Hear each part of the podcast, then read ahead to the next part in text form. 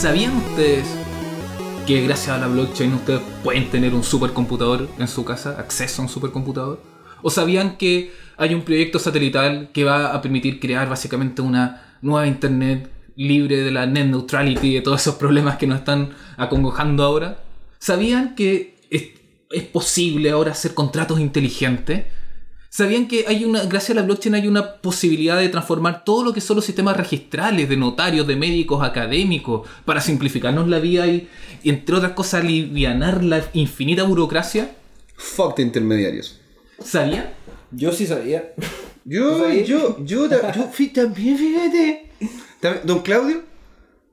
Nos afirma. No, afirma que está sí o sí, entonces ya. Bueno, ¿y por qué la gente no sabe? No sé. Bueno, nos presentamos. Bueno, somos Descentralizados Podcast y estamos justamente para explicarles esas cosas que la gente no sabe. ¡Descentralizado! No podía faltar eso. No, que va. Es- que se tiene que decir, po, es parte de nosotros, es lo que somos. Así es, estimadísimo José Miguel. Se llamará José Miguel. Se llamará José Miguel. Nuestro estimado Leo también. Hola cabros. Qué emoción. Aquí Gino, su amigo locutor, ¿no? que Amigo- sabe, amigo, no tanto, amigo Y- conocido. Y claramente ahí, don Claudio, la voz en off. Off. La voz- nuestra La voz en querida off. voz en Yeah. off, off. Lo miran ustedes acá, bueno, está, está pero on fire el hombre ahí con el computador. Les recordamos que tienen la posibilidad de conocer a nuestro querido amigo Claudio Lawson of Off si es que participan en nuestro concurso que es explicar la blockchain de la forma más sencilla, didáctica o graciosa posible. Y el- el- vamos a recibir su, su feedback en bueno, en nuestra página de Facebook, en eh, cryptochile.io eh, o también a través del Twitter, eh, descentralizados DCT2 podcast. Claro. Y bueno, y el que gane tiene acceso aquí a una De 11 hecho, yo, comidas. yo dejé una pista ahí en el foro que puse como un, un video del, de wired.com eh, de la blockchain explicada en 5 niveles de dificultad. A un niño de 5 años, ¿cachai? Va- No, era súper bueno. Es una mina, ¿no es cierto? Sí. Es una mina que explica el agua y lo explica filete. Es muy bueno ese video. Sí, se ha, se ha viralizado. ahí, Sí, sí, es muy- bastante interesante para la gente que viene entrando. Y se les puede ocurrir algo Sí. también para, para hacer algo la, de su la- manera. la idea es que se lo expliquen a la abuelita, weón. O sea, la idea, weón, es que la abuelita diga, ah, es chura esta weá. Interesante. Y que así también ayudemos a descentralizar. Exacto. Descentralizar. Yo ya lo Sí. mastericé ya con todos los viajes que he tenido en Uber, así ya Evangelizador. me tocan viajes de 5 minutos y lo hago así, pa, lo resumo así, pero perfecto. así. El Evangelio según San Leo. El evangelio según San Leo.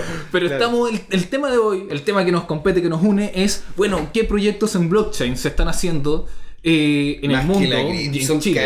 muchísimo. Y, y lo que les decíamos al principio son algunas de las cosas que están ocurriendo ahora y que de verdad pueden cambiar la faz de la Tierra, que pueden cambiar la sociedad, pueden cambiar cómo nos entendemos, cómo nos relacionamos y está ocurriendo ahora. Así que vamos partiendo. El, uno de los primeros proyectos así como que, que llama la atención es Gollum. Dale. Usted- yo lo encuentro full sexy, weón. O sea, yo no puedo haber un... Porque en definitiva, ¿cuántas personas realmente quieren tener acceso a un supercomputador? Puedes llegar y tener acceso, ¿cachai? A poder agarrar ese tipo de información, meterla al sistema y que te entregue un output que tú querís. Es fantástico. Y, es- y- y no podía hacerlo, excepto que no se preocupí. Tengáis que cancelar también. Porque tenéis que cancelar si es que quería usar, no sé, pues Watson de, de, de- ¿cómo se llama? De IBM. O quería utilizar DeepMind. O de, de Google. Tenéis que, hay que Es restringido, un es acceso restringido, tener ¿cachai? esa capacidad de, de procesamiento y, nuevamente, siempre en el espíritu de las descentralizaciones, porque la gente solamente que te puede pagar estas sumas estratosféricas puede tener acceso a estos supercomputadores y no cualquier persona, siendo que, ¿cómo, ¿y cómo se logra eso? ¿Cómo lo logramos? ¿Cómo lo logra la blockchain? ¿Cómo lo logra? Eh, desde el punto de vista técnico, el tema de Golem es una plataforma que a ti te permite eh, prestar tu computador y asimismo a toda la personal del mundo le permite prestar su computador, eh, ya sea por ejemplo el disco duro o, el- o la GPU, la CPU. ¿Y puede prestar solo al computador? eh, para, No, está bien, el computador está, es suficiente, ¿eh? ya está bien. Está para muy bien. poder generar tareas como por ejemplo procesamiento de, de temas matemáticos o almacenamiento en la nube, etcétera Y así como tú prestas tu computadora, obviamente va a ser retribuido por la red ¿cierto? Para que te paguen lo que tú estás prestando. Hay un incentivo. Claro. Hay un incentivo mutuo. Y aparte, para- la plataforma también te permite, no sé, por ejemplo, hacer temas de, de renderizamiento 3D, que hoy día son súper. Oh, es un servicio carísimo. Costoso. ¿Cachai? Oye, tú subís tu archivo y la plataforma te lo renderiza y como decís tú te da el output que tú querís. Claro. Y se paga de una forma ultra descentralizada en donde nadie tiene el control de tu cuestión y la, la información que tú subís eh, eh, validada y firmada, etcétera, etcétera, etcétera. Es un paso más en el colaborativismo. Y- o, o prestar un pedacito de tu equipo, de tu disco duro, no sé, si tenías un disco duro de 2 teras y ocupáis 500, tenías un, un- uno y medio libre. Libre, claro. Claro, podéis llegar Presta y- 200 gigas para almacenar IPFS. Pero claro, es que se di a la comunidad un espacio que no estáis ocupando, weón, ¿me entendés? encanta IPFS el nombre. Interplanetary File System. Wow. Hermoso, Wow. hermoso. Hermoso, Eh, weón. ¿eh? entonces, el llamado- Imagínate poder llegar y tener ponte tú, un blockchain. Pero imagínate poder tenerlo, ponte el primer computador blockchain en Marte. Que haya poder literalmente tener un bloque. ¿Cachai? Allá en Marte. Weón, o sea, se, se acaba la Tierra y, y todavía te pueden venir a cobrar impuestos. Bueno, hace poco, hace No sé, poco Stephen weón. Hawking decía que la única forma, la única eh, forma de que la raza humana superviviera, su- so- sobreviviera, en realidad, es saliendo de la Tierra. Que hay que pensar lo, ya. lo dije así de esta forma, sí, sí, sí, no, oye, la única forma en que la internet sobreviva generando una internet fuera de la Tierra. Absolutamente. Wow. El proyecto Como- Nexus. Como Que proyecto no Nexus. po, bajo weón. ninguna legislación de ningún ente que lo limite por arbitrariamente bajo sus propias reglas, etcétera. Así es, como muchos ya saben, y los que no les contamos, eh, se aprobó hace poco como una eh, afrenta contra la net neutrality, contra la neutralidad de la red hace poco en Estados Unidos. El, el gobierno de Trump, lamentablemente, ¿cómo se llama este tipo famoso el, con nombre, nombre hindú? Era el- Iba Payik. Iva Pajik, el Mira, que- le pedimos aquí a la voz- a la- en off a que la no- voz en off, no off, busque. off, off, off. Que, sí, que eh, básicamente ya... Ese fue el único que me acuerdo que tiene una taza ridícula. Ah, sí, la gigante, Una la taza, taza que es la taza ridícula. gigante. Y, el loco le han hecho bolsa. O sea, yo que Sí. me gusta ver de repente estas páginas de, de hueveo, onda Night Gag y wey, así, se lo han hecho bolsa. Pero es que es el, ponga- es, es el que ha buscado, justamente buscó y consiguió el, el a- acabar con la net neutrality. Ajit Pai. Ajit Pai. Ahí está. El, Es el único inf- pie que no me gusta. el infame. Me gusta el pie de manzana, el de limón, pero no me gusta el Ajit Pai. No, pie muerde. Bueno, pero con. Bueno, est- estamos entonces en un escenario que se, que, que se avisora muy complejo con, con este tema, pero el proyecto Nexus, que es otro proyecto sostenido en blockchain, nos entrega una alternativa maravillosa como la que nos estaba diciendo Leo. Claro. O sea, imagínate poder llegar, ¿cachai? Y tener ese, ese Lo que pasa es que en definitiva lo que se está logrando aquí es la completa libertad. Es no depender del tipo que esté en el puesto de poder puntual. Debemos agradecer de que justamente por tener democracia esta gente que está en los puestos de poder va rotando. Entre comillas. Entre comillas. Entre comillas. Pero lo una de las cosas que sí ocurre es que sigue habiendo centralidad en lo que son las decisiones importantes, sobre todo en tecnologías que deberían ya casi ser un derecho. El internet, el tener internet debería ser un derecho humano. Absolutamente. Debería poder llegar y utilizarse en cada rincón del planeta. La concentración del poder y de la riqueza hoy día existe porque nosotros lo hacemos, porque nosotros lo permitimos y porque nosotros entregamos el poder y la riqueza a estas grandes corporaciones, a estos grandes entes, ¿cierto? Absolutamente. ¿Qué es lo que pasa cuando nosotros esa riqueza decimos, oye, paremos de entregarla y entreguémosla a este tipo de proyectos como por ejemplo que pueden cambiar la internet que conocemos hoy en día? Claro. Mm. Esa es como la lógica que alguna gente ¿Cómo? quizás está más familiarizada con los crowdfunding en un principio, como, como toda esta, esta dinámica que hay que entender, y me, me gusta mucho lo que tú decías en los primeros capítulos, Leo, que, que es- hay que entender esto y la blockchain como una evolución, como una evolución de la tecnología, como un paso natural. Es que, Como que la tecnología está por adelante de nosotros y nos está diciendo, vengan para acá. Pero es Claro. ya- es, que, weón, es que es lógico, ¿cachai? Y, lo mismo, mira, y la concentración de poder se ve incluso, ¿cachai? No sé, pues este último tiempo Disney compró 20th Century Fox y hay algunas personas que dicen que Apple quiere comprar Disney. Bueno, estas, tecnolo- estas, estas empresas se hacen cada vez más grandes. Se concentran y Se concentran y se concentran y se concentran. Y, y ocurre, ¿cachai? No, claro, porque están justamente en un mercado análogo, en un mercado, ¿cachai? No, antiguo, en un mercado que de, de alguna forma va a terminar de existir y la comunidad va a generar su propio mercado. Ok, la- el Estado, ¿cachai? No quiere bloquear la neutralidad de la red. Bacán, hagámosla, la hagámosla comunitariamente, nosotros otra. ¿Cachai? ¿Y quién nos dice que no? ¿Y Nadie. quién nos dice que no? Nadie, po, si tú ¿Por podías qué? hacer la weá que tú querés. ¿Por De qué? hecho- porque es nuestro, es, es nuestro propio valor que estamos haciendo nosotros, nuestro propio dinero, ¿cachai? Que estamos entregando, ni siquiera a una corporación que va a hacer, por ejemplo, esta red satelital, sino que es, un- es un proyecto abierto, descentralizado, en donde todos los que participan en esta red, por definición, son dueños de la cuestión, porque así funciona la tecnología Claro. de la que estamos hablando. Y no, y no solo eso, o sea, imagínate, y, y así también otras compañías van encontrando la posibilidad de hacerle el peso a grandes. Ponte tú, no sé, pues como Telegram, con la ICO que quiere salir de Telegram, la ICO de Telegram para poder llegar y justamente hacerle el peso a WhatsApp. Co- Considerada una, claro, como nos contabas antes fuera de, de, de- de micrófono, es que una de las, probablemente la icon más grande que, que de la historia. Esa, esa va, a estar, va a estar muy sexy. pero, pero podríamos explicar a la gente que no tiene muy claro qué es una ICO. Uh, a ver, el ámbito técnico, ¿una, una ICO qué es? Yo no sé cómo definirlo exactamente O sea, es que en realidad Un una definición como tal, eh, una ICO, como concepto real. Claro, la, la ICO puede ser simplemente el tratar de generar justamente una, cripto, una criptomoneda que permita le- el levantar dinero. ¿Cachai? ¿No? Porque estas Fund, criptomonedas... un fundraising, Claro, como, como juntar dinero, o sea, como hacer algo como... Pero generar algo apoyado en, tecno- en cierta tecnología, ¿cachai? en cierto avance tecnológico, eh, no, no de la nada, sino Es- como- exacto, o sea, y, y, y es, y juntar a, a partir de esta propuesta un, un capital. Esto es lo que se me había olvidado. ICO son la, la, es la definición de, de Initial Coin Offering. Initial. Coin Offering. sí. Que es como oferta inicial de una moneda. eh, En donde, como decías tú, es como una especie de crowdfunding. En donde la gente se lanza un proyecto y, se lanza, y está en fase ICO, que es su primera fase, que es su fase de fundado.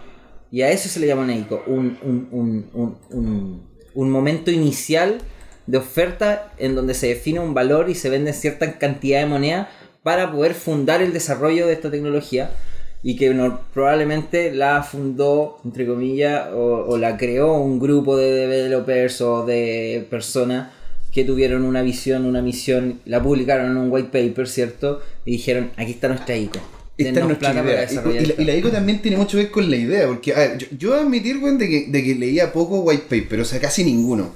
Yo entendía esto por las conversaciones que tenía de repente con Leo, con aquí la misma comunidad de Kawin, que es nuestro hogar, que aquí nos tiene, ¿te fijas? Un saludo sí, para Kawin que siempre nos aloja aquí para programas descentralizados. Muchas gracias por Así. tenernos acá. Kawin es un, espacio, sí. muy rico, sí, un espacio que se dedica justamente a fomentar eh, las distintas iniciativas en blockchain que, que, se- que podemos encontrar en Chile. Después estaremos Claro, y hablando de Vamos a hacer alguna- una ICO de Kawi. Podemos hacer una ICO. Y esa es la gracia, porque las ICO en definitiva te permiten poder justamente colocar una idea clara de lo que tú querías hacer en la- a la comunidad y sin que haya un intermediario, porque Kickstarter claramente se queda con un corte. weón. Claro, esa es la diferencia. pues, si, tú, si tú vas, ¿cachai? No, no sé, vaya a un fondo de inversión, los fondos de inversión te piden cierto equity, pues, te piden cierto porcentaje de repente de la empresa o te piden las ganancias, un porcentaje de las ganancias en un tiempo más. Las, las ICOs no, pues, las ICOs son completamente abiertas, son de que desde Gino, Leo, como se llama, incluso hasta Don Claudio puede llegar y fácilmente comprar lo que sería participación en relación a ese proyecto por medio de esta criptomoneda. Y, eso es extremadamente importante y, y me gustaría por lo mismo recargarlo. O sea, eh, Y dentro- ojo, hay una diferencia con la criptomoneda y lo que es el token, ¿ah? pero, pero, Ah, pero vamos a entrar en eso un poco más adelante. Pero bueno, ese Pero es súper sexy. es súper importante como, como profundizar y recalcar lo- todo lo que sea necesario que el- dentro de los proyectos blockchain siempre la, eh, en la may- gran mayoría de las ocasiones en todos vas a encontrar este el, tema de nuevamente porque el, el nombre que tenemos de la descentralización. O sea, ¿es posible realmente descentralizar, distribuir el poder económico, financiero, social, etcétera, de una forma eh, justa si es que el intermediario, la, la persona que te, la plataforma que te está permitiendo esa, esa distribución se queda con una tajada, se queda y, y- y va creciendo en proporción a, lo que se va logrando, pensando en lo que tú decías de, Kick- de Kickstarter? Hay, hay que hacer una diferencia también, o sea, Leo ahí me puede ayudar, pero hay, hay un fee que uno tiene que pagar por utilizar la red. Claro, Uno tiene que pagar por utilizar, pero, pero es diferente. Pensando, mira, más atrás, en Visa. Eh, Visa, o sea, Visa te permite eh, tener negocio o, o, o una tipo Visa, ¿cachai? Te permite tener, eh, te, da, te da la solvencia, la seguridad como para poder, hacer negocio a nivel internacional, poder comprar en distintas partes del mundo, etcétera. Te da esa, plataforma, pero en su proceso se queda con el 1% de todas las ventas. Y si uno, cuando uno multiplica ese 1% a nivel global, se da cuenta es que de, es súper de poco, de- Y, de que es y- y te cobran, te hacen cobros operacionales. Te hace etcétera. cobro- Ya, exacto. tomemos Mastercard y quitémosle todos los cobros que hacen, ¿ya? Y te imagináis Mastercard solamente cobrará lo que les cuesta a ellos la transferencia electrónica de la información de aquí para allá y no, el almacenamiento de eso. Eso es blockchain. Es que Eso es eso- blockchain. eso- Y- eso y, es eso es lo que, blockchain, lo que quiero, lo que quiero enfatizar. Que para que si hay algo que, que- que tiene que quedar claro es que esta es una oportunidad maravillosa para la humanidad. En realidad, para a nivel social, para poder mejorar nuestra el- todos los espacios de cooperación, de colaboración, de, de una forma realmente democrática, distribuida, Loco, eh, que, no gene- busque, que no busque Esta, cosas... genera- esta cuestión para mí es como generar una real aldea mundial, pero con esteroides. O sea, esta weá es, es una aldea mundial, pero con esteroides. Porque en la aldea, si es que tú, ¿cachai? O no tenías papa, ¿me entendés o no? Tú la colocabas a favor de la aldea. Claro. Tú la colocabas ahí, ¿cachai? o no? Y en de Leo tenía zanahoria. Y yo traía un conejo. Y armábamos todo, ¿cachai? El caldo, conejo, zanahoria y papa. ¿Me entendés? Si eso es. Hay una ICO, o sea, una moneda en realidad, un token, eh, Uh, que se llama Distrito, Distritox, con 0 y X, eh, que funciona sobre la red de Ethereum, por eso se le llama un token dentro del mundo de las criptomonedas, eh, y que además funciona con otras tecnologías que también están sobre la red de Ethereum, como por ejemplo Aragon, y que es lo que hacen en conjunto, esta cuestión te permiten a ti crear organizaciones que son un set de smart contract, que son, y que ese set de smart contract definen estas organizaciones bajo un distrito, que es de distrito, que son dos monedas, dos plataformas diferentes que se unen bajo el estándar RC20, ¿ya? ¿Aquí se están de ese? el estándar para tú poder generar tokens que se puedan intercomunicar en diferentes redes de, de la misma plataforma, en este caso la red de Ethereum. Mm, es, es como, es es como ARC. Eh, no, Arc, no eh, otro, eh, otro es un Smart Bridge que te permite intercomunicar diferentes blockchains. Mm, Más amplio. Mucho más amplio. Esto solo dentro de la red de Ethereum. Pero Claro. po- podíamos, porque va súper interesante, pero como justamente una de las cosas que gozábamos al principio era el, el tema de como uno de los grandes proyectos en blockchain es justamente Ethereum. Que, y, y- y toda la posibilidad de, de los contratos inteligentes, los smart contracts, como podríamos... Y las DAO. O sea, Las e- e- DAO, e- e- Ethereum, podríamos- Ethereum abrió la puerta a que tú podáis tener una empresa completamente descentralizada. bueno, o sea, poder tener un chico en India que está haciéndote una pega y cuando te la termine te paga directamente sin tener que hacer una, un escrito. No existe la legislación en India, no, no tendría que ser una legislación chilena. Tú podéis tener, ¿cachai? No, literalmente un outsourcing y freelancer alrededor del planeta dentro de tu misma organización sin Y que tu necesariamente... organización funcione con un set de smart contracts para, por ejemplo, levantar proyectos, pagar proyectos, cerrar hito, abrir hito, eh, no sé, Loco, cacheteo- definir contratos cacheteo de pago. Es, es infinita las posibilidades que nos, nos abrió Ethereum, digamos, que por eso una, tiene una, una relevancia bastante, Y- bastante grande, pero y- y- vo- volviendo a, lo- a lo nomencl- a las nomenclaturas básicas, smart contract, ¿me podrían Claro. ayudar como a, a decir, para explicar a la gente como, ¿qué, decir, cómo definimos un smart contract? El tema del smart contract es pre-blockchain. Son contratos inteligentes, ¿ya? Un contrato se define como un papel con ciertas reglas, ¿cierto? Es un algoritmo. Que se tienen que cumplir para poder generar un cobro, Mm. etc. Un resultado X. Exacto. Ya. Eso, si tú lo, lo, lo lees, empiezas a identificar ciertas cosas eh, que son súper claras, súper generales Mm. y que se pueden programar, Qué bacán. se pueden automatizar, ¿cierto? Y esa automatización hoy día eh, en la blockchain, la plataforma que, que te que te presenta esto, la primera fue Ethereum, en donde a ti te, te generan una blockchain con un servicio que se llama Smart Contracts para que tú puedas programar tus propias reglas de pago. eh, por ejemplo, yo programo un Smart Contract para que la gente pueda postular un proyecto y tienen que cumplir ciertas condiciones para poder postular ese proyecto. Como por ejemplo, eh, yo voy a pagar 20 Ether a quien me resuelva esto, ¿ya? En el ámbito técnico, por ejemplo, un proyecto como Hitcoin.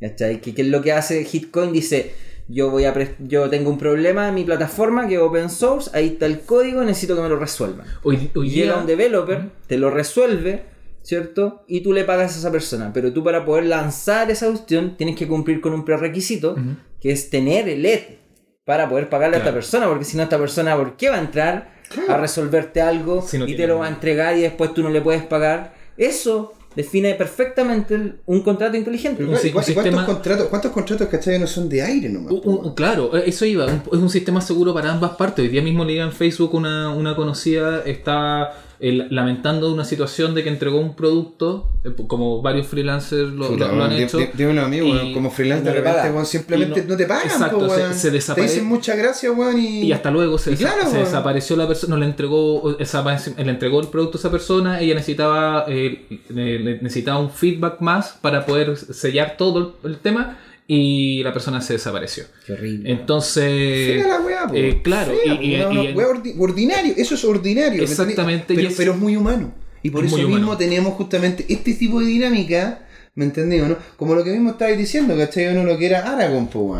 El poder llegar y generar tu propia empresa, ¿cachai? o no? Dentro de esta dinámica de Aragon. Cuando, cuando yo era freelance, sorry que te interrumpa. No, no, por es que me pasó algo muy, muy, muchas veces muy- y muy similar. Cuando yo era freelance, contrataban al informático para desarrollar una cuestión. Claro. ¿Y qué es lo que pasa? Que yo les decía, ya, sí, yo puedo desarrollar esta plataforma, pero como yo era freelance, no te hacían contrato, nada, ¿cachai? Te pagaban a la fe, etcétera Y de repente yo estaba trabajando y me decían, oye, el logo está feo, ¿lo podía arreglar? Oye, pues si yo no soy diseñador. Sí, pero es que tú eres informático. ¿Qué? Yo no sé Illustrator, ¿cachai? O de repente, oye, ¿sabéis que mira la campaña de Facebook? Estás haciendo- ¿Qué sé yo de campañas de Facebook? No. Claro. Es que, el de- ¿Cachai? es que lo que pasa es que Sí. tien- se tiende a juntar, ¿cachai? Como que si el tipo informático puede hacer todo lo que el computador Y muchos-. No, Muchos no, ojo, proyectos- ojo, no es con solo los informáticos. En el ámbito del periodista, a los periodistas les piden ser diseñadores, les piden ser publicistas, les piden ser eh, Puta, yo como, yo como en financiero, marketing. mira, como A financiero, financieros también les pasa a lo los mismo. financieros nos piden que seamos psicólogos, Psico- po, weón. claro, O sea, o sea. weón, onda, es como, pero weón, es que lo que pasa es que tus números no dan, weón, porque no podéis tener un Mercedes, ¿cachai no? Este, independiente de quién esté escuchando. no voy a decir nombre, pero no podéis tener un Mercedes si estáis perdiendo plata, pues, weón, ¿me Claro. entendí o no? Pero te, te quedan mirando y dices, lo que pasa es que tú no me entiendes. Tú me tienes que entender mi problema. Yo tengo una imagen que poder. Yo le digo, loco, a mí me importa Los números, los concreto. números, lo concreto. ahí- Iba a decir un garabato, pero me, me importa los números. Oye, me importa, se caen proyectos muy interesantes por no tener definidas estas reglas de, oye, yo No, hago esto, no, o sea, haces total, esto, totalmente. ta, ta, ta. Y esto tiene que ver con lógicas de abuso, que nos encontramos constantemente eh, de que la, la- la gente, hay gente, sobre todo, no todas, pero mucha gente trata de exprimir lo más posible dentro de lo que son los recursos humanos, que- porque trata de sacarle el, el mayor cantidad de provecho a ese recurso, eh, eh, en, en cayendo en tema de explotación, y es un, es un, un- un tema para una, para una línea, pero pa- también hay beneficios para la otra línea. O sea, un, un, un, eh, gran vendedor o una empresa de, de retail o cualquier eh, gran empresa que se, que se mueva con smart contract también va a tener una seguridad en sus procesos, va a tener una va- a mejorar la eficacia. ¿Tú podrías como dar como más ejemplo en ese sentido cuáles serían los beneficios, los múltiples beneficios de un smart es que- contract para los grandes? Es que el smart contract te permite poder tener, ¿cachai? Una, una relación contractual seria, limpia, ordenada, clara, con una persona que ni siquiera ves, que ni siquiera tenés que juntarte con ella, y esa persona si realmente resuelve el problema, lo decía Leo, lo de Leo, el ejemplo de Leo es fantástico. Tú llegás y tenías este problema, este, este, este, es mi, este es mi tema. Yo tengo este drama en esta parte del código. En finanzas podría ser, bueno, yo, ¿cómo se llama? Tengo que solucionar esto. ¿Quién encuentra el cuello botella bueno, en la empresa? ¿Quién encuentra, cachai, los problemas financieros en estos números? ¿Quién puede llegar y ver hacia dónde va bueno, esta o esta o esta moneda? Poder llegar y, no sé, pues colocar un tema, cachai, o no, ahí encima de la mesa. Y el que lo logre resolver, y el que lo logre solucionar, puta, se lleva las lucas. En, el en definitiva, lo que está haciendo este, este, el- el smart contract es que te está validando el valor que tú estás entregando a un justamente a un, a un, a un precio correspondiente. Imagínate cuántos recursos ganarán grandes empresas eh, contratando y contratando gente que no, no- no es capaz de repente de resolver ciertos problemas, ciertos puntos por ya sea amiguismo, No, y, por, y- eh, por eh, pasta, po, pe- weón. pe- o sea, más simple que hueones eso. pasta, ¿cachai? Eh, y entre, entre miles de otros factores que... se- Más simple que eso es como la típica cuestión de que, oye, en una empresa grandota, a ti te contratan por algo y tú vas y decís, eh, ya yo estoy trabajando aquí y llega tu jefe y te dice, oye, haz esto. Pero es que yo no hago eso porque no me contrataste para hacer eso. Claro. Pero es que tu contrato dice que tú eres informático y todo lo que tenga que ver con informática te lo pido a ti.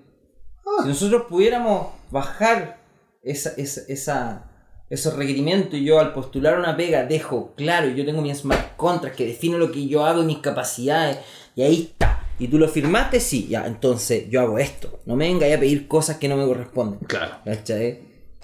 Ese es un ejemplo. Bueno, es que es lo, es lo- es lo más Muy sencillo. Y, y- no se, y no se altera como los contratos actuales que en realidad quedan como pura palabra y, y si no te O sea, gusta que y esa, pura- Si no te que- gusta, lo podía alterar, lo podía modificar, generar una nueva versión del Claro, contrato. no, a pero, pero, pero, pero lo tenéis, ahí lo modificáis en mutuo acuerdo. Claro. Yo estoy hablando de las situaciones de abuso en que lo modifica una de las partes sí. nomás o te obliga Pero a es que hacer en cosas este momento que, ese sí, que- pues, o sea, que la- es lo las, que ocurre empresas, ahora. las empresas en este momento cuando te contratan, ¿me entendís? Pueden llegar y en una de esas, si todavía no hay firmado el contrato, modificarlo, po, weón. Y lo pueden incluso modificar. A mí me ha tocado, ¿cachai? ¿no? Como, como justamente asesor financiero y, y haciendo lo que era el coaching financiero uno a uno, he visto weones que me han traído sus contratos y me dijeron, esta weá no es lo que yo...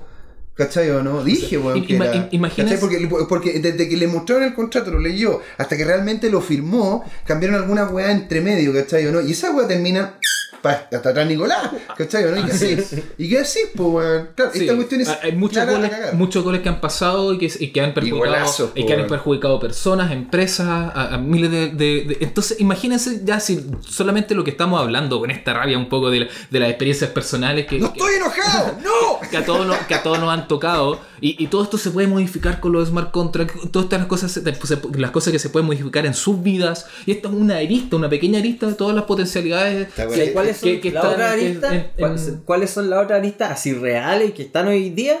El tema de todas las soluciones y todos los productos y todos los servicios que se están ofreciendo hoy día sobre la red de Ethereum, que incluso eh, pasan a ser propios proyectos de criptomonedas. Todos los tokens dentro del mundo blockchain, eh, que todo, todo, lo, todo lo que es una, una, una solución que está sobre la red de Ethereum y tiene su propia moneda, dentro de este mundo se le llama token. De hecho, si tú vas a CoinMarketCap, tenéis dos tabs arriba y, y sabes al tiro que en una se listan todas y en la otra se listan los tokens. Claro. Tú vas a ver token, token de qué, token de Ethereum, token de Waves, etc. Entonces, ¿qué es lo que, qué es lo que esto, ¿cachai? ¿Qué son estos tokens? Son un set de smart contracts que definen lo que hace esta idea, este proyecto. Eh, entre esos, por ejemplo, status, eh, Omisego, eh, distrito, lo, lo que les decía recién. Creo que no, cerraste, te te interrumpí antes mientras estaba hablando de la, de la idea justamente de Distritox y, y, y Aragón. Si, si la cierras de nuevo por, y a- antes de que vayamos al corte del- de la mitad del programa. eh, como esta, como Aragon Distrito, eh, que son plataformas, por ejemplo, Aragon es una plataforma en donde tú puedes generar tu propia organización, ¿cierto? Y definirla dentro de un distrito y guardar información sobre IPFS, ¿cierto? Y empieza a ver que se empiezan a interconectar todas estas tecnologías, ¿cierto? Y para allá iba. O pues, sea, que- Ara- Aragón en definitiva es como si fuese un país, ¿no es Claro. cierto? Y cada distrito tiene un set de reglas. Aragon es como una organización y cada distrito tiene como un set de... Y Y, entonces- tú te puedes acoplar a ciertas a ciertos distritos o a un distrito y estos distritos tienen leyes, ¿cachai? Que están escritas en smart contract. Claro. Perfecto. O sea, Y es, como, es como estar con los en- requerimientos de ese distrito, puedes inscribir tu organización en este distrito. Eh, hay otras plataformas de, de smart contract que hoy día están implementadas. Una es Status. Eh, ¿Y de qué se trata Status, pues, bueno? Status es una plataforma de mensajería así como WhatsApp, como Telegram, como Otra Facebook más. Messenger. Yo ya estoy en Telegram, estoy en WhatsApp, estoy en Slack, más encima otra más, man, Y pero, Status, pero la voy a diferencia tener, es que- voy a tener vida en el futuro. yo voy a tener vida en el futuro. Sí, probablemente sí. Pero solo gracias a la blockchain. Solo gracias a la blog. Si te seguís cuidando, sí. Oye, Oh, oh. ¿Tú sabes cuánto cuesta mantener esta guata? Golpes bajos que duelen. Te rompen el alma. y- Pero ¿qué es estatus? Yo, yo no te voy, yo no te he atacado físicamente, Leo. weón. Ah, yo estoy fit, ¿qué te pasa? en mi mente yo soy... Estoy bien. man- man- Estoy bien. mantengamos el estatus. Cuando veo mi reflejo, ya me empiezo a preocupar, por eso no me miro mucho al espejo. No me resultó la talla, pero Ya, vamos pero- con estatus. ¿Qué es Status? Es una plataforma de mensajería descentralizada que está ah, bastante avanzada, que incluso em, hay una empresa de- que se llama Sirin Labs eh, que producen, eh, producen teléfonos y la traen preinstalada. ¿cachai? ¿Qué acá? Y es una plataforma, eh, es un token de la red de Ethereum que presta un servicio que es de mensajería, ¿cierto? Y tiene su propia moneda y funciona a través de contract. ¿Y tú ahí cómo ganarías entonces estas monedas? ¿Tendrías que llegar y justamente ceder? ¿Puedes invertir? Ah, podéis invertir en ella como que va a Como crecer. cualquier, como, en- en- en- como cualquier moneda. O sea, a comprar estatus en, en un exchange. Mira, weón. ¿Y? Y ¿Y? ¿Y? ¿Y? ¿Qué es eso? O la otra, Tron. Es Trump, po, ¿qué es? ejemplo. Eh, Tron es un Netflix descentralizado. No. Ahí me mataste. Ahí me mataste. Yo soy usuario. esto, esto, heavy, esto sí que va a heavy. impactar la vida. De. O sea, ya no vamos a decir Netflix and chill, vamos a decir Tron and chill. Vamos a, oye, ¿vamos a tronar? No, no, no. claro, sería diferente. En vez de Netflix and Chill, ¿vamos a tronar? Vamos a tronar y tronemos. Pero hay, bueno. hay otra que Omisego, que es una plataforma de transferencia ultra segura que también está sobre la, la red de Ethereum.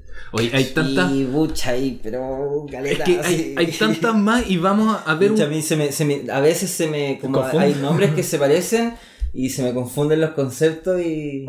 No, y- ver, sí, porque son muchas ahí, Están pasando hoy. Hablábamos de que habían más de mil criptomonedas y, y más de 5000 tokens No actualmente. sabría decirte el número Así exacto. como aproximadamente. Eh, lo podemos buscar. Lo podemos buscar. Pero, o- como son, estamos hablando de los miles, por lo menos los miles de los nombres. Y por lo mínimo vamos a ver un par más de estos proyectos así relevantes. Y también vamos a profundizar en un tema que nos queda un poco en el aire, que es justamente, bueno, ¿qué son los tokens? Que, de esto- que, que palabra que ha salido harto en este primer bloque.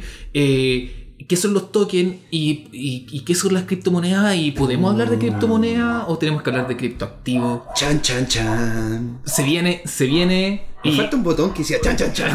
Algún botón pero para qué de- si tenemos, tenemos aquí a José Miguel Claro, yo, yo hago cómo se llama. Las mil voces. Descentralizado. Las mil voces de descentralizado. Las mil voces descentralizadas. Pero así que quédense con nosotros en el segundo bloque. Seguimos hablando de las maravillas que nos trae la blockchain. Vamos a, a profundizar en este debate y también vamos a ver, bueno, qué pasa con Chile. Así que ya los esperamos en Descentralizado. Descentralizado.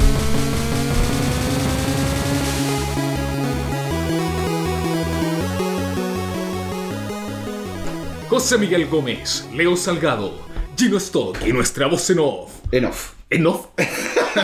Claudio García. No, ya no, mucha voz impostada. Estamos aquí de vuelta en el segundo bloque de Descentralizados.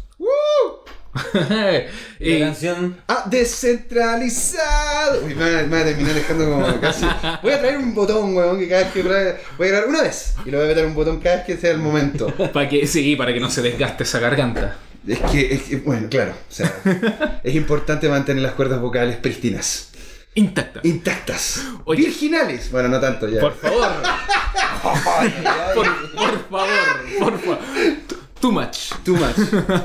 Eh, no, estamos, bueno, como Oye, les decía. vi- virgen total. Del, ojo- de- del oído izquierdo todavía no ha entrado nada. No insistamos en eso. Ya, perdón, perdón. perdón. Dale ahí.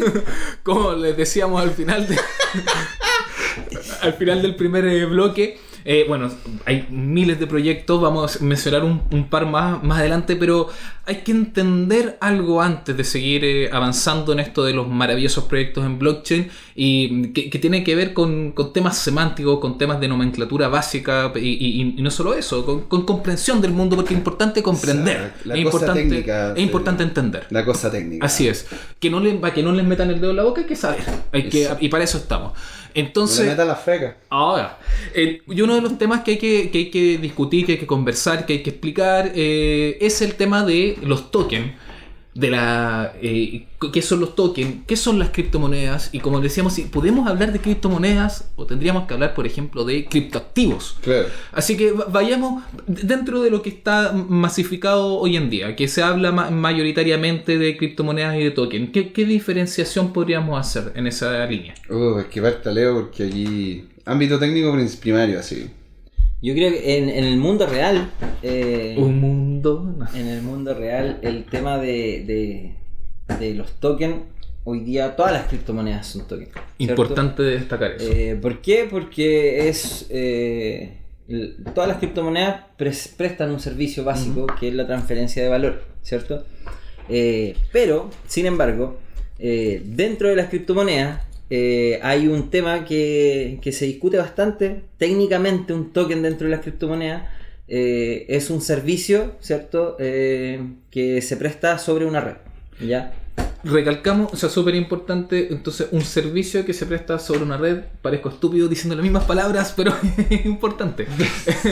Eh, pero, pero vamos, un- eh, eh, eh, la, la gente hace esta diferencia, o se hace muy comúnmente esta diferenciación entre criptomonedas y token, pero en esa línea, o sea, yo lo, lo decía acá recién Leo, en realidad todas las criptomonedas son tokens, entonces no y todos debería- los tokens son criptomonedas. entonces, no debería haber una diferencia, pero hay una diferencia. diferencia. Hay, hay como, pero no estaríamos, no deberíamos estar hablando entonces de token y de criptomonedas, sino que deberíamos hablar como de token y token al cuadrado. Claro. Eh, es lo que decías tú recién. Hay una diferencia y por algo se hace esa diferencia en estas páginas que listan las criptomonedas, en donde clasifican a ciertas criptomonedas como tokens y otras criptomonedas como monedas, ¿cierto? Eh, una moneda, eh, dentro de esa definición, ya dentro de la blockchain, una moneda es una moneda, es una red blockchain para transferir eh, valor de un lado a otro. Por ejemplo, Bitcoin, Bitcoin Cash, Ethereum, etc. Pero un token es un servicio, un producto que se escribe sobre una red que ya existe, ¿cierto? Entonces, si nosotros nos olvidamos del concepto token como, como, como global, dentro de las criptomonedas, un token se define como un producto o servicio que se presta sobre una red que ya existe y presta un, un servicio. Claro, Presta un servicio. Como por ejemplo, eh, lo que les decía adelante, el tema de Tron, el tema de status. eh, Tron, la Netflix de, en blockchain. la- la Netflix de- claro. Status en un chat, eh, como un sistema de chat como Telegram o como WhatsApp también en- se ha obtenido en blockchain. Claro. Son servicios, son cosas concretas, con utilidades, o sea, con, que, que, que la gente Están, puede... están intentando en- entregar algo y no solamente ser una moneda por ser una moneda, es un servicio que hay detrás que justamente valida esa moneda que se está queriendo entregar y que a futuro si ese servicio es realmente potente y, se- y- y- y es útil, lógicamente la moneda ligada a ese servicio va a tener mayor valor. El valor aumenta, Exacto. ¿Me claro. entendés o no? Y por, y por eso Exacto. te- termina generando economías de escala, porque si el producto es bueno... ese concepto de generar valor sobre, por ejemplo, eh, la red de Ethereum, que te presta una plataforma para tokenizar eh, otras cosas, eh, eh, existe este tema que se llama la, la- la interoperabilidad de todos estos servicios que están bajo una red. O sea, si están bajo una red, debería haber una forma de poder intercomunicarla entre ellas y técnicamente ahí Claro, para los es, es como, developers. es como los cómics que- de Marvel, ¿me entendés? Que todos los que todos los, los superhéroes están en Nueva York. Entonces de repente se topan unos con otros. Tú dices como los de Defenders, que se topa Jessica Jones con... Y tienen que trabajar Y tienen que trabajar Con juntos, Daredevil. y, y tienen Claro. que generar Sí. bases comunes. Sí, ¿cachai, somos no? ñoños. Somos Sí. ñoños. Sí, lo saben ustedes. Esa base común hoy día se llama eh, el ERC20. Porque como que- todos trabajan bajo la misma red, oye, ¿por qué no vamos comunicándonos entre todos? Y ese, Claro. y ese, y ese protocolo es el, el RCB. El ERC20. Más que un protocolo, sí, un protocolo, un estándar que te define que tu token tiene que tener ciertas operaciones básicas. Eh, ahí para los developers eh, es importante que vean ese tema si quieren meterse en la red de Ethereum. El tema del ERC20 es un tema bastante importante Pues, ¿te das que tienen que manejar para poder realizar monedas o tokens, ¿cierto? Eh, que sean válidos para el futuro. Porque Pero- si no te, si no te adaptas a este, a este, a este estándar, después con, con la evolución de esta cuestión se te hace mucho más complicado interactuar con otras cosas. Con- claro, el, el- un lenguaje como todo. Pero en ese sentido, que hay que saber, eh, eh, en ese sentido igual nos estamos enfrentando a un dilema semántico. eh, porque, o sea, lo que conversamos un, un par de pasitos más atrás, tenemos que todas las, las que comúnmente llamadas criptomonedas son tokens. Tenemos que los que son llamados tokens, eh, eh, en realidad también tienen esta otra separación que son los servicios, lo que, lo que de- llamaba Leo. Pero entonces de- deberíamos eh, deberíamos cambiar los nombres, deberíamos de alter- Yo pienso, y hace poco tuvimos en... En-. Cuando uno le conversa a la gente de criptomoneda, las li- liga directamente a lo que nosotros tenemos como concepto de moneda. Y que no eso, se eso- cumple. y eso no tiene nada que ver, ¿me No tiene entendés, nada no? que ver, Porque la criptomoneda, si uno se fija, ¿cachai? si uno hace trading y uno ve cómo se mueven estas monedas, estas monedas se mueven casi como un commodity. Se mueven como un algo que se compra y se vende. Se ve como no sé si de repente lo comenté en el, en, el, en el podcast anterior, pero son reservorios de valor. Es como se mueve el oro, como se mueve la plata. Un como activo. se- Como, un activo. Y, y por eso mismo, te fijas, no se mueven como una moneda, porque una moneda se mueve en relación a cómo está la economía puntual de un país puntual. Claro, y, Y, eso esto, no, esto no tiene país puntual, no tiene ejército atrás, no tiene una legislación, no tiene una casa de moneda, no tiene nadie atrás. Solamente está el hecho de que la moneda, justamente, ayuda para poder solventar un servicio que es necesario de parte de justamente gente que construye estas, estas soluciones, como Tron, como Status. Como, como, Distrito, Aragon. como distrito, Por como eso- Aragon. ¿Me, me cachai dónde sea, Absolutamente, de hecho una de las, propo- una de las cosas que conversábamos entonces en la pregunta, fuera del la micrófono... pregunta- la pregunta es, ¿para qué el Estado? Oh, no, es otra- un gran tema. un Un, tema, gran gran tema. tema. Que lo vamos a ver en, el, en, el, en dos podcasts más, probablemente el tema de política Oye, y filosofía de la, está- de la blockchain. Me está picando Ahí- los dedos para echar aquí. pero, este ya- tema. pero justamente qui- quien, quien será nuestro invitado en ese programa, con quien conversábamos en off hace un, un rato ahora en, en la tarde. eh, ¿Quién, Brad Pitt? Que, que es.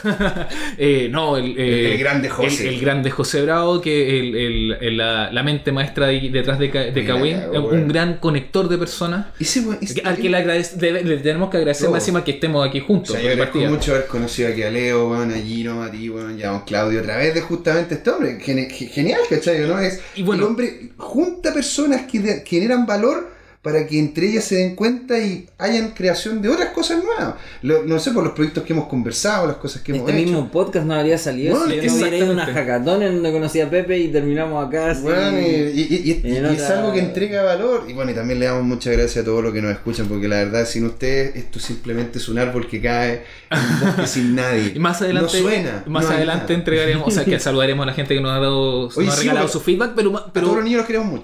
pero antes quería rescatar justo lo que conversamos con, con José Bravo, con, con el Pepe, eh, que nos, nos- nos- él proponía justamente, en vez de hablar de criptomonedas, que empezáramos a hablar de criptoactivos, porque tal como tú decías, no, la- no, no hay una correlación eh, eh, absoluta entre lo que nosotros entendemos hoy en día como monedas y lo que son las, las que mal llamadas en este caso, asumiendo ese, eh, esa nueva nomenclatura, las, las criptomonedas.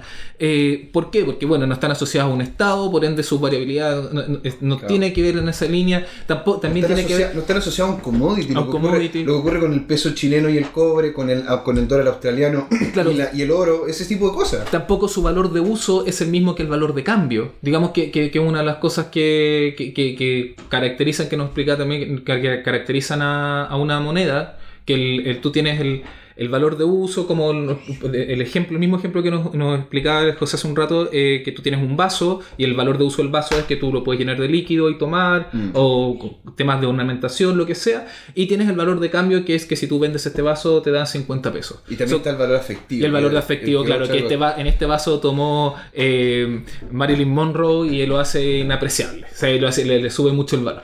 eh, por, Es por bonito el vaso, a la gente que no está. Es, es precioso este vaso, es Entonces, impresionante. Pero, pero claro, que es una de las, un- una de las pocas únicas cosas que, que su valor de uso, es decir, en, en co- en cómo lo usamos, en este el tomar el líquido, es el mismo que el valor de cambio, el que yo lo vendo, es el dinero. Exacto. Eso no ocurre con las criptomonedas que podríamos empezar, a mí me gusta la, la idea de empezar a decirles criptoactivos, que, porque el va- tienen distintos valores de uso y tienen valor distintos valor de cambio. Y hay incluso algunas que ni siquiera tienen valor. O sea, tú pueden tener un valor como información necesaria para el sistema, pero no necesariamente tienen que ir a- y salir a bolsa y empezar a transarse como lo que ocurre con el Bitcoin, con el Ethereum y con otras monedas ¿cachai? Que, que sí tienen un valor. Tú podés ir, tú puedes ir a, una, a, un, a un lugar en Estados Unidos y con, un, y con Bitcoin comprarte una pizza. Tú Claro, podías hacerlo. claro. Tú podías ir y comprar una- un servicio con Bitcoin o con Ethereum. ¿Te fijas? Pero hay ciertos tokens, por poner un ejemplo, no sé, por la tokenización de, eh, no sé, de repente los mismos, ¿cómo se llaman? Los mismos eh, ele- elementos registrales, porque en el momento ¿cachai? que tú estás metiéndote a los notarios, a los médicos y a los académicos, eh, hay, hay cierto tipo, te fijas, de cosas, de activos que van a poderse tokenizar que no tienen un valor como para poderse transar. No sé si me explico. ¿eh? Eh, Profundicemos un poco porque ese es uno de los grandes temas de, la, de las cosas que va a cambiar la blockchain, eh, que ya está cambiando la blockchain, que no, que no mencionamos en el primer bloque, Exacto. Que es justamente la- el cambio total en los sistemas registrales. Sistemas registrales que estamos hablando de los notarios, estamos hablando de los médicos, estamos hablando de los de registros académicos, estamos hablando de registros médicos. O sea, imagínense el impacto que eso puede tener para la vida de cada uno, la, el- el- la disminución de, de burocracia, la facilitación de, lo- de la información, en la compartir esa información información O sea, en, en otros eh, países. En este momento, y yo lo sé porque justamente, eh, eh, ¿cómo se llama? Tengo cercanía a lo que es el mundo de la salud por medio de alguna... de alguna Por la- medio de las enfermedades. pero no... no ¿Qué enfermedad? No. Gino, no empecemos, hombre. Aparte quiero decir de que Gino está justamente en este momento afectado, eh, afectado por una enfermedad, pero, pero estoicamente, estoicamente está aquí con nosotros, así que quiero dar las gracias a Gino. No, aquí no censuramos, así que eh, puede que salga algunas cosas que les pedimos perdón a nuestro radio escucha porque la tengan que escuchar. Mira, en- Pero- en, definitiva, porque conozco esto por, por medio de asesorías que he hecho justamente al ámbito de salud y personas que, ten- que son cercanas a mí que trabajan en el ámbito de salud. Ajá. No existen las fichas consolidadas. Las fichas te fijas de que tienen tú, la, la- la empresa, no sé, porque tienen la, la- la clínica Las Condes, si es que tú vas a un consultorio, el SAPU, ¿me entendí o no?, de tu barrio, esa misma ficha no está. Claro. Y hay información que en una de esas tiene el SAPU, que no la tiene la, la Información que a veces puede ser de vital, Condes. de vital importancia. Imagínate si es que incluso más que de vital importancia, que puede incluso acelerar el- la atención. La atención. Esa cuestión de que cada vez que tú entras a un consultorio te piden tus datos, que si alérgico, que ah, Claro. Oye, tú puedes tener una un- tu ruta asociada a, a un registro de la blockchain que guarde todas tus cosas Tu y no te tengan que andar y- y, tú, y tú podés llegar y tener tu propio código para poder ingresar. O sea, nadie más va a tener justamente ese acceso Y que tú. ojo, ojo, ojo, ojo, como nos dice nuestra voz en off-off, esa información es tuya. Es tuya, es lo que decía. Es tuya, es tu información médica. Exacto. Y, y no, es que, no es que tú puedas. Porque en realidad en este momento son las entidades las que tienen tu información de salud. Te fijas, no sé, si yo voy a la clínica X. Esa clínica X, por los exámenes que tiene, me van a decir, no sé, no sé, de- de- tuvo un problema puntual en esto, tuvo un problema puntual en esto, o es alérgico a esto, Claro. o no es alérgico a esto. Pero eso lo tiene esa empresa, es esa, esa, esa, esa, mm, esa clínica puntual. Como tú decías en el caso de que te, te tengas que atender en, en el SAPU y, y antes te, tuviste- te atendiste en clínica o viceversa y Claro. se pierde esa información que, que te puede salvar la vida o te puede evitar una enfermedad o, in- o incluso estés en otro país también, imagínate, y, y, y te tiene una emergencia y no tienes eh, nadie cercano que tenga información sobre tu información. Y, y claro, por eso, te y va para allá y que tú no Claro. puedas entregar esa información, que son cosas que pasan, y digamos, hay vidas en juego que, poder que se hacerlo podrían... con la misma huella, solucionar. ¿cachai? que se podrían Claro, se podría hacerlo con la misma huella. O sea, podía y- porque imagínate, esto no solamente es para nivel nacional. Esto puede ser a Mundial, nivel obvio. internacional. Podía estar en Estados Unidos. Y si tu, y si toda tu ficha te- toda tu ficha Que es lo que acababa de decir. Ah, tú, ah, bueno, Sí, no sé, puede estar en otro Está- país. no, pero si estás en otro país también, claro. o sea, y no solamente eso, imagina, también puede ser con el ámbito académico. ¿Cuántos inmigrantes en Chile han tenido problemas para poder, mm, para poder Convalidar, convalidar su convalidar sus propios estudios? ¿Por qué, Absolutamente. como se llama, necesitamos tener una, un sistema en el cual eh, eh, en el cual te tiene que haber una burocracia tremenda para que una persona que sí tiene los conocimientos y está validado por el blockchain y está validado por universidades internacionales que están metidas en el sistema, tiene que volver a validarlo acá. Y, y también el- ¿Se entiende, no? ¿Por qué no llegar y decir, oye, loco, yo me voy, si yo quiero me voy a Estados Unidos? No sé si lo dijiste ya. No, no. No, pero lo estaba pensando. Estaba empezando. la cosa fue que no se vaya a Estados Unidos y si, y si Leo es programador o tú eres periodista, yo soy como sea ingeniero comercial y especializado en finanzas, puta decir, oye, ¿sabes qué? Este cabrón realmente estudió en una universidad bien, estudió en una universidad que tiene este. Aplaplac. Aplaplac, claro. Reconocida en A nivel mundial. 350 estados. Exacto. Es Aplaplac. Es Aplaplac, bueno, o sea, en ese a Llega a partes que no conocemos. Llegar, ¿cachai? no a ese punto, llegar a ese punto donde no necesitáis, ¿cachai? no validarte en una entidad pública para poder ejercer lo que tú pagaste por saber y por lo que, por lo que tú sabes realmente. No, Imagínate la cantidad claro. de, de- de- de doctores que son colombianos, que son venezolanos, e incluso también los mismos refugiados que puedan llegar, te fijáis, y puedan aplicar a ciertos trabajos inmediatamente. Y en el mismo tema de los refugiados, eh, eh, eh, información de identidad, o sea, no Identidad. necesitaría pasaporte, no necesitaría eh, ninguno de estos temas. Podría ser mucho más fácil el ir rompiendo las barreras, li- las li- limítrofes eh, de, los conceptos de Estado-Nación. Es Ah, sería- seríamos, seríamos justamente una aldea mundial, pero si viejo, somos, somos seres unicelulares, somos seres pluricelulares, unicelulares, pero pluricelulares, te fijas que Bueno, vivimos yo en sé una que en no una- sé una- tanto, pero claro, tengo más de un en de células. déjame- en una piedra que da vuelta alrededor de un reactor nuclear basado en, basado, ¿cachai? en hidrógeno. Eso es lo que somos. Y no podemos llegar y basarnos, ¿cachai? Todo en que, ah, no, es que este terreno de acá se llama bla. Y que este otro terreno de acá se llama bla. Oye, y, y leo también en el tema de los notarios, o sea, en esta misma línea, ¿qué cambio uno podría esperar en el tema de los notarios, en el tema de, lo- de, lo- de los registros de ¡Muerte! bienes? ¡Muerte y sangre! No, de- Yo trabajé en un lugar eh, en donde pasaba que los registros de los notarios, ¿cachai? Los libros que son públicos, que tú puedes ir a. que tú puedes ir a, a pedir estos registros y- Claro. y, ver la información ahí porque es pública. eh, En teoría. eh, ha, ha pasado y pasa todavía que la gente para no pedir una copia le saca la hoja al libro público, loco. Ah. Y de repente va otra Como- persona. como la guía telefónica Oye, pero aquí antiguamente". falta una hoja así. Ah. ¿Y dónde está esa hoja? Y Ah. no hay un respaldo de esa hoja. ¿Y qué hacemos? Chuta, empezar a investigar para atrás y ver qué correcciones se hicieron y tienen que regenerar la hoja con todas las modificaciones. Pero, weón, qué bajo esa. No, porque a veces se pueden hacer con dolo, eso también, claro. Puede tener, puede, puede tener motivos ocultos, justamente el, el sacar y cierta información. Pero gente con la que va a revisar los libros y los raya.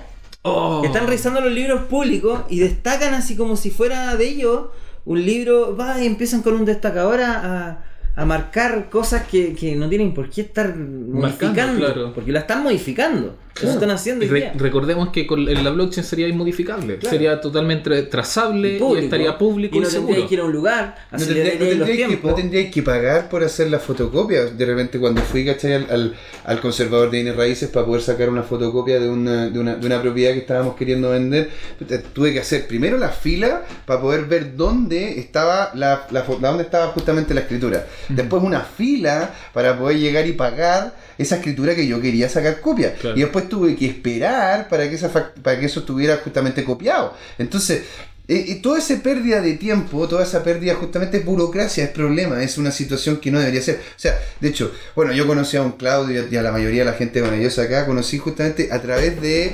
la eh, de, una, de una presentación que estaban haciendo los notarios. Yo lo encontré tremendamente poco práctico, ¿me entendí? Porque a ver, nosotros estábamos ahí y yo me sentía como, no sé, como un lobo rodeado de ovejas. O sea, era como que este tipo de tecnología realmente va a limit, va a, a erradicar todo tipo de intermediarios. Y, y una de las cosas que nos reíamos con Don Claudio era que estábamos ahí sentados y sube el, el, el, el, el mandamás de la corporación de los notarios y dice de Don que- notario. Don notario, don señor, don notario. Don notorio notario. Claro, y, y llega dice, es que nosotros le hemos hecho un gran favor a la economía, porque si ustedes vieran la cantidad de problemas que tienen en otros lados por haber hecho mal lo que nosotros hacemos bien, la cantidad de plata que subiesen, y sacaba unos números de así como de un, de un, como de una, eh, como de un gorro mágico donde uno saca, ¿cachai? Uno como un conejo, puta, sacaba unos números como la cantidad de, millones que se, han, se ha ahorrado el Estado porque los notarios envían la pega. Perdóname, perdóname. Andrew Carnegie dice una cosa que es básica. Donde hay cola, donde hay una cola de personas esperando el servicio, hay una oportunidad. Y yo no he visto más colas que en notario. No he visto más colas que en el conservador de N, de N. No he visto más colas que en los registros civiles. O sea, y lo peor de todo es que este tipo, este tipo de instituciones de repente tienen la desfachatez de simplemente decir nos vamos a huelga. Sea cual sea, ¿me entendí o no? En una de esas tengan una, una noción, en una de esas tengan, tengan razón. Y se tienen que ir a huelga, ¿me entendí? Porque en una de esas lo- los valores no son los correctos, en una de esas le están, lo están sobreexplotando. Pero, pero, Que es muy factible. que muy feliz, pero, pero va más allá de eso. de. ¿Dónde uno saca un carné? ¿Dónde uno saca un pasaporte si el registro civil está cerrado? Claro. ¿Cachai? Que O esto, sea, información sensible, pero sé que en realidad me da lo mismo. Pero. eh, por ejemplo, Chan, chan, chan. que el del con, con este poder tenga la el derecho de decir. eh, Oye, pero si te implemento una plataforma web, yo te puedo hacer esto automático y que la persona no tenga que venir para acá y te va a ahorrar un montón de tiempo en cola y podís, lo puede pagar a través de internet. Oye, no, no, no, no, no, no, me dice. Es que si tú hacías eso, eh, yo tengo que cobrar menos. No, ¿te dicen esa? ¿Te dicen esa? Sí. ¿Me estáis viendo? Eh, no solamente, no, no, no notaría específicamente, así como en servicios homolo- homologables. Y aparte también es- debe ser, ¿cachai? o no? Como base para decir, oye, chuta, es que si tú haces más eficiente el sistema, en una de esas yo, como empleado público, no, no voy a ser justamente necesario. Es que, los, hay que, O sea, es es cuático, que hay que asumir hay que- en, los, cue- en los cuellos de botella eh, hay gente que saca rédito. Lógico, a, a río revuelto, ganancia de pescadores. Y por eso es importante volver a, la- a esta concepción que, que la voy a rescatar siempre que, que la recuerde, que es la noción de Leo de que, la- de que esta una- es una evolución de la tecnología. Es decir, tenemos las capacidades, esto es súper básico, tenemos las capacidades, tenemos la tecnología, no es un sueño, es- hay proyectos ya andando en estas líneas para cambiar y transformar las cosas y hacerlas, la- todo este tipo de, de los notarios, el tema de los informes médicos académicos, para hacerlos más, eh, más eficientes para las personas. Oye, el tema en el tema académico hay un tema crítico también, que el tema de la certificación que hoy día tienen las entidades educacionales y en donde muchas valen callampa literalmente. O sea, Valen callampa literalmente. Claro. Ah, amén. Eh, amén. yo, yo he pasado por universidades, no como estudiante, en donde yo he visto la calidad de la enseñanza y es una vergüenza. Y tienen esta cuestión de, de- de la certificación de los créditos por tantos años, están acreditados por tanto tiempo. Y en realidad, oye, yo como persona he entregado a otras personas información eh, De mucho más valor. de mucho más valor Claro. y ni siquiera he cobrado. Y esa información y esa certificación que toma la gente en base a lo que yo les enseño tampoco eh, es válida, tú no podís meterla en un currículum, ¿cachai? Claro. Como, oye, esto es certificado, ¿cachai? Este certificado que tal loco me enseñó esta cuestión y yo lo sé hacer bien. Volvamos a que por muchos años en Chile, y hasta el día de hoy, eh, pero ¿se acuerdan estos reportajes en que se vendían los títulos? Salían a universidades en que Pero claro, básicamente se pero- vendían los títulos. Tú podías- tú podías Y- y- comprar el eh, título. no, y, eh, la información ya no, no tiene, no tiene un, va- un valor per se, lo que importa es el, el título nobiliario del, del, del cartón, digamos. Pues lo que existe en, Chi- en Chile existe una cuestión que yo por lo menos le llamo la univer- universititis. Esa cuestión de tenéis que llegar y tener un título o tenéis que tener un posgrado del posgrado del posgrado del doctorado para realmente valer. Y te digo, o sea, yo he trabajado, yo soy, yo soy de universidad privada. Yo salí, ¿cachai? Uno del Andrés Bello, ¿cachai? Y he, y he- hecho mi carrera justamente como independiente porque cuando yo salí, la universidad la verdad que no estaba como posicionada como una universidad que realmente pudiese llegar. Y, y ¿sabéis qué? He trabajado con gente de todas las universidades. Y hay de todo. Y hay de todo. Así Y hay de todo porque en definitiva la universidad, y sobre todo con la era, la era de la tecnología, la universidad lo, que, lo único que va a terminar siendo va a ser una, uni- va a ser una biblioteca glorificada. Un lugar donde tú tenés cierto nivel de herramientas que si tú simplemente no las ocupas, no importa que seas de la Católica de la Chile o de la Universidad de Harvard. Importa lo que haces. de Harvard que queda aquí en Bellavista, ¿no? Sí, de- de Harvard. no, pero bueno, ya no. Pero hoy, vol- centrándonos en Chile.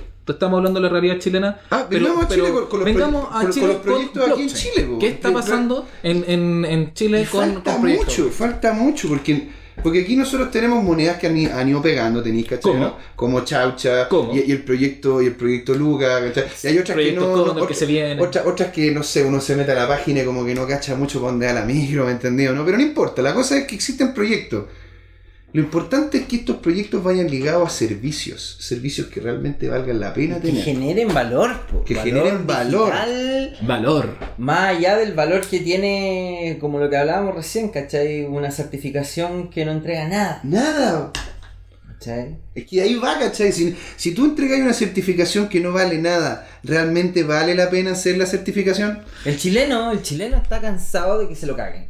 El chileno si, sabe el chileno- Todos, que, todos en el mundo que están hay una- se hay una corrupción aquí en Chile, gigante aquí en Chile tenés que ir con el poto al muro. Si es que no cualquier cosa, uno tiene que ir siempre con sumo cuidado. Bueno, por eso lo- Hay que andar preocupado de que el Estado no te cague, que los bancos no te caguen, que la luz no te cague, Que las corporaciones no te cague, caguen, claro. Porque Por todo- todos te tecno- por eso esta tecnología yo creo que va a terminar pegando incluso mucho más en este sector del mundo. Porque no creo que en Dinamarca tengan mayores problemas, como entendido, no con... con Allá casi yo creo que allá es más un, un tema más natural, cabrón. No, o sea, Acá- acá es corrupción, como- a ver, corrupción hay en todas partes del mundo y hay, hay- han habido casos en Suecia bien connotados Sí, de corrupción. bien, no no. eh, eh, claro, son sociedades que lo que pasa es que se impactan menos porque tienen mejor distribución de la riqueza. Entonces, Claro, tiene sí, un mejor, mejor Genie. eh, Claro, No, entonces eh, digamos como que, pero en, en, est- en estos países, estoy de acuerdo contigo, pero añadiendo ese, ese tema, que como en estos países, sobre todo en Sudamérica y sobre todo en el caso de Chile, que la distribución de la riqueza es tan inequitativa, como que da más rabia todavía que, que haya gente, que habiendo riqueza, digamos, que habiendo recursos, que habiendo potencial, hay gente que, que sea tan, tan miserable Pero no, pero y, es que y lo- se, lo- y se- y se cague como dice a tanta gente. Hay una. como hay las un- colusiones, hay una, hay una cuestión que, que es clave en el desarrollo. Mientras más complejo sea su sistema, más falencias va a tener. Es Mm. obvio. Mientras Oye, más qué- código qué tenga el sistema, más posibilidades de vulnerabilidades hay. Claro. Y hoy día, mientras más responsabilidades tenga el Estado, mientras más responsabilidades le delegues a una organización, más fácil va a ser que esta organización sea corrompida. Por eso- Oh, Pero qué cosa más linda acabas de decir. Tu alma Yo, liberada. yo acá- acabo de tener. Acabo de tener- acá- comencemos- perdón, estoy gritando. Pero acabo de Comencemos a tener una, quitarle, comencemos a quitar esa una- responsabilidad. acabo de tener un orgasmo mental. Pero increíble, porque es que es, es eso, es libertad. Bueno, y, y es descentralizar. Es Y es descentralizar. Y es distribuir. Quitemos esa carga que, entre comillas, es innecesaria porque nosotros se la hemos dado, nosotros hemos dado el, de- el, el Hemos derecho a hemos- hemos ese Nosotros A los sí. monopolios, a los oligopolios, a los Retomemos- estados, a- Retomémosla, porque si estamos cansados de que nos caigan, eh, nos van a seguir cagando, al menos que hagamos algo. Y Y aquí tenemos tenemos- una tecnología sí, que eso. nos dice, oye, estamos cansados de lo que está pasando hoy día, sí, mira, aquí está todo para hacerlo bien. Nice. Y ni siquiera nos tenemos que deshacer del Estado, esto no es una revolución para romper Oye, países, fronteras, gobiernos, esto es un tema que descentraliza. el Eso- poder, descentraliza la responsabilidad. ¿Y eso qué hace?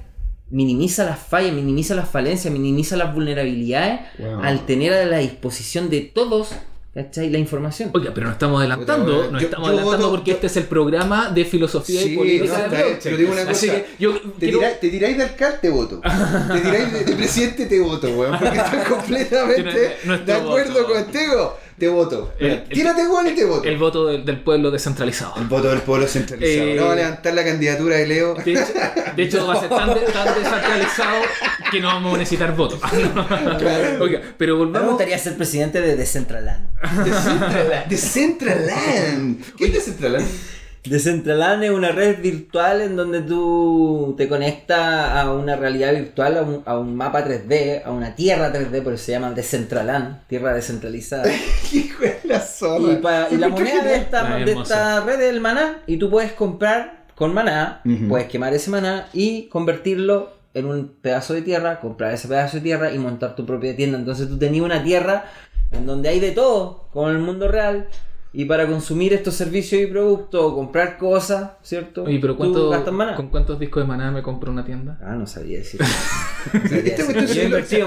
Hay mucha- No eh, sé lo- cuánto estábamos vale hablando un- de hecho fuera de micrófono, pero esto se parece mucho a Second Life. No sé si es que de repente alguno de los audi- auditores conoce Second Life, pero es una, es una plataforma en tres dimensiones donde uno puede literalmente generar su propia vida. Podéis tener tu propio lugar donde vendes, podéis tener podéis generar relaciones dentro de, de Second Life. Es, es- es un contexto, ¿cachai? Uno completamente aparte de lo que es la vida, la, la, la, la vida, la natural, ¿cachai? Y eso sería justamente Decentraland, ¿no? Como ese espacio para poder generar, en- con reglas claras, siempre dentro del blockchain, un espacio en el cual tú podéis tener tu negocio, podéis tener tus cosas, podéis generar, ¿me entendido? No ganancias, etcétera. Pero volvimos a uno, uno de los tantos in- infinitos proyectos que se están haciendo en blockchain en el mundo.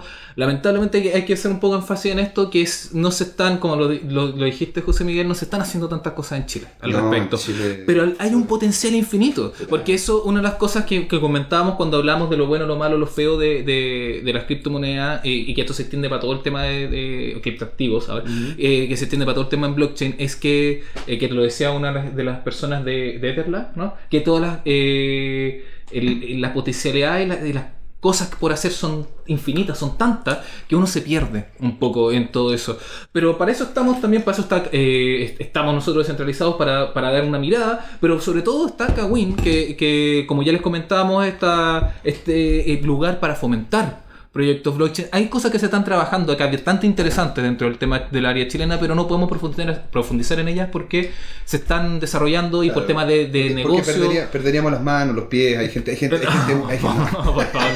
No, pero se están desa- hay gente, hay gente aquí muy, muy, muy, muy... No, No, no, se es- está- se está- porque le, le estaríamos eh, estar- estaríamos regalando la información de cosas que se están desarrollando y podría ser sensible para sus procesos, pero podemos decir que hay cosas interesantes. Entonces la invitación en ese sentido es a, la- a- a quienes tengan ideas para desarrollar en blockchain y digan, oye, se me ocurrió que podríamos hacer esto, o para gente que tenga capacidades en el área de desarrollo, programación, finanzas, eh, cualquier sociales, lo que sea, y diga, o yo simplemente me gustaría trabajar en algo, me gustaría meterme, venga acá a hablar. Todos los viernes en Kawin eh, se hace un asado. Un asadito Un asadito eh, para alrededor de las 5 de la tarde ya de- desde ahora en adelante. Así que venga, conozca a la gente, converse, métase. pues, y que, ahora, que ha ahora lo tenemos en horario matiné. De hecho, esto salió en un asado. A Esto, este programa se Esto- los asados de, Esto, de Kawin. esto salió en un asado, totalmente. Oigan, y ya estamos cerrando el, el segundo bloque, pero antes de No, ya terminamos. No. ya estamos pasaditos, ya la- como siempre. Siempre nos pasamos. Es que lo paso muy No, bien con oye, es ustedes. que nos pasamos. Nos pasamos. Aquí, espera, me salpicó la humildad. Me- Hasta acá salpicó la humildad. espera. No, pero, oiga, ya para cerrar, eh, una idea futuro. Hemos hablado de los proyectos que se están haciendo, las cosas que se están desarrollando, las cosas que ya hay en blockchain. Una idea futuro de lo que se imaginan que podría llegar a existir sostenido en, en tecnología El blockchain. traje de Iron Man. yo quiero que alguien haga una ICO con el traje de Iron Man. Y yo coloco plata. Si alguien me dice, voy a hacer una ICO seria. Nada aquí. Pero me dicen seria y voy a tener un traje de Iron Man, yo lo quiero.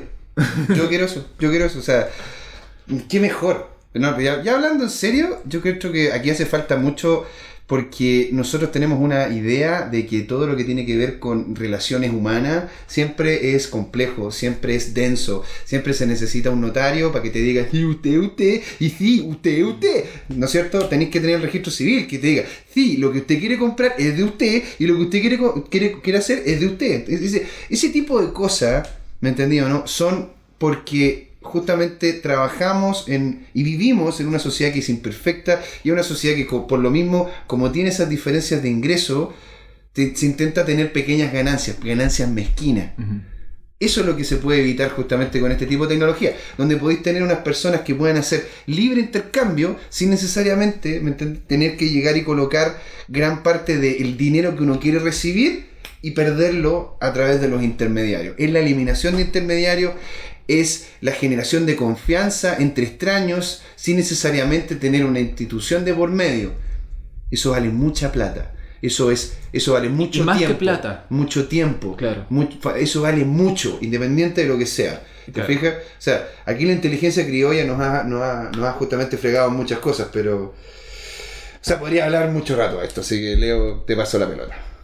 ¿Proyectos a futuro en Chile? No, no, que tú te imagines que te Global. gustaría, no, que te gustaría que se que existiera en blockchain, o que te, o que te imagines que voy algo así como fantástico, ¿Te, maravilloso, gusta- ¿Te gustaría un traje de Iron Man? hermoso y desconocido. ¿Te gustaría un traje de Iron Man? Oh, no sé, es que hay tantos, pero más allá de eso, ah, me ha pasado algo interesante que eh, hay un tema que, que es eh, cómo hoy día las blockchain están desarrolladas. Muy pocas blockchain pueden interactuar entre ellas. Y me gustaría que a, fu- a futuro, y lo veo y se está haciendo... Posible, lo es posible. Lo veo posible porque se está haciendo y un concepto que se llama Smart Bridge, que es hacer un puente entre blockchains para poder interconectar todas las blockchains. Y dentro de esa dinámica ¿Ti- tiene que ver con este tiene que ver no? con este. Con, Con Arc. Arc. Ah, con Arc, volvimos a Arc. Ya, perfecto. Arc es un Smart Bridge que le permite a los developers crear e interconectar sus propias blockchains. Y yo creo que para allá va el futuro cercano a corto plazo, en donde nosotros podamos interactuar entre diferentes blockchains, pagar Ether con Bitcoin sin pasar por un exchange, por ejemplo. Claro. Oh, eso cortaría cualquier cantidad de plata por medio. Y hay en desarrollo proyectos que son como exchange que te cobran un pequeño fee por hacerte el intercambio y funciona a, tra- a través de, de Smart Bridge. ¿Y esto tiene que ver, te lo pregunto porque no sé, esto tiene que ver justamente con este protocolo que estábamos hablando del RC20? No, el o- RC20 o otra cosa es un que- protocolo interno del- de, De la red de Ethereum. Ah, ya, ok, no, no, no he dicho nada, no he dicho nada, claro. Es que Este- como esto de repente es para más- que- mucho más amplio. Claro, es como un paraguas mucho mucho más más amplio allá. y yo creo que sería bueno que, porque lo he visto y, y- y me ha pasado que mucha gente que está metida en el tema de la blockchain no cacha de ARC y ni siquiera han pensado en este tema de empezar a interconectar blockchain o de tener un servicio que la una a todas. Es que tenemos necesariamente la idea de que blockchain es una y son varias. Son varias blockchains. ¿Me entendés? Entonces, no, es, como, no- blockchain. es, como, es como el internet, tiene varios proveedores en, en internet. ¿Te fijas? Pero si podemos lograr que se intercomunican a través de una, yo creo que aceleraría mucho el tema. Pero Mucho, lógico. mucho. Eso es una, un, un- Y sería se está haciendo, avance, sería un se gran está avance, haciendo, claro. ARC lo está haciendo y hay otras criptomonedas que lo están haciendo y nosotros podemos tomar esta blockchain y hacer un fork, como decíamos antes, y crear una propia ARC chilena para interconectar todas las criptomonedas chilenas. Ya. Por darte un ejemplo, ¿no? ¿Cachai? Bueno. Pero la potencialidad yo creo que va para allá, interconectar. Y ya no, nos Descentralizar, interconectar. No, y como de- descentralizados estamos totalmente fuera del centro del tiempo. Descentralizados. y, y por lo mismo ya empiezan a sonar los teléfonos porque ya deberíamos haber terminado hace unos minutitos, así que yo solamente cortito digo, eh, yo me imagino eh, un sistema en el que se que, que implique una distribución eficiente de alimentos y de recursos básicos Pero claro, Eh, ¿cuánta comida se bota? Exactamente, que, que pueda permitir eh, a- eh, disminuir la hambruna eh, y de- de- de- hacerla desaparecer a nivel Pero qué, global. qué potente esta herramienta. Eh, yo creo que, Qué yo creo que puede- yo puede- me, me- me gustaría que llegara a ser posible en algún futuro. Oye, ¿me, me puedo alargar un minuto? Dele. Para el año pasado, ¿se acuerdan el tema de los de, de los incendios? Y que se vieron, se vio la práctica del gobierno poniéndole su logo como si fueran donaciones del gobierno de cosas que eran de personas que las mandaban a claro, un pero centro de el- acopio el- el y supertanker, llegaba el gobierno y pa pa pa pa pa pa logo logo logo del gobierno. Ajá, ajá. Sí, y, y, y las reclamaron y lo hicieron como si fueran ellos. Ajá, sí. una blockchain para donaciones para este tipo de catástrofe Pero una, una, en donde la una gente pueda de en parques, centro de acopio de que lo que están dando ellos fue donado por el RUT tanto. Pero y, y una, una, una blockchain de parques, po, una blockchain de parques, incluso parques urbanos. O sea, es que esto, esto Amigos, esto es infinito. Y los invitamos justamente a navegar en ese infinito con nosotros y también a escribirnos ah, en nuestro Facebook, que es Descentralizados Podcast, a nuestro Twitter, que es DCT2 Podcast, y también eh, en el foro eh, criptochile.io, donde vamos a... Chile con Y. Cripto Chile con Y, claro. Eh, punto- Cripto es con Y. Cripto, no- Chile no. O sea, claro. En pero, se coloca ahí la, la información. Eh, En el foro, claro que ahí también es donde posteamos el, el podcast. Así que nuevamente invitados a, a participar, a dejarnos sus comentarios, sus opiniones, si algo les pareció o no les pareció. Y también eh, para el próximo capítulo de Descentralizado. Ya nos despedimos. Muchas gracias por escucharnos. Chau.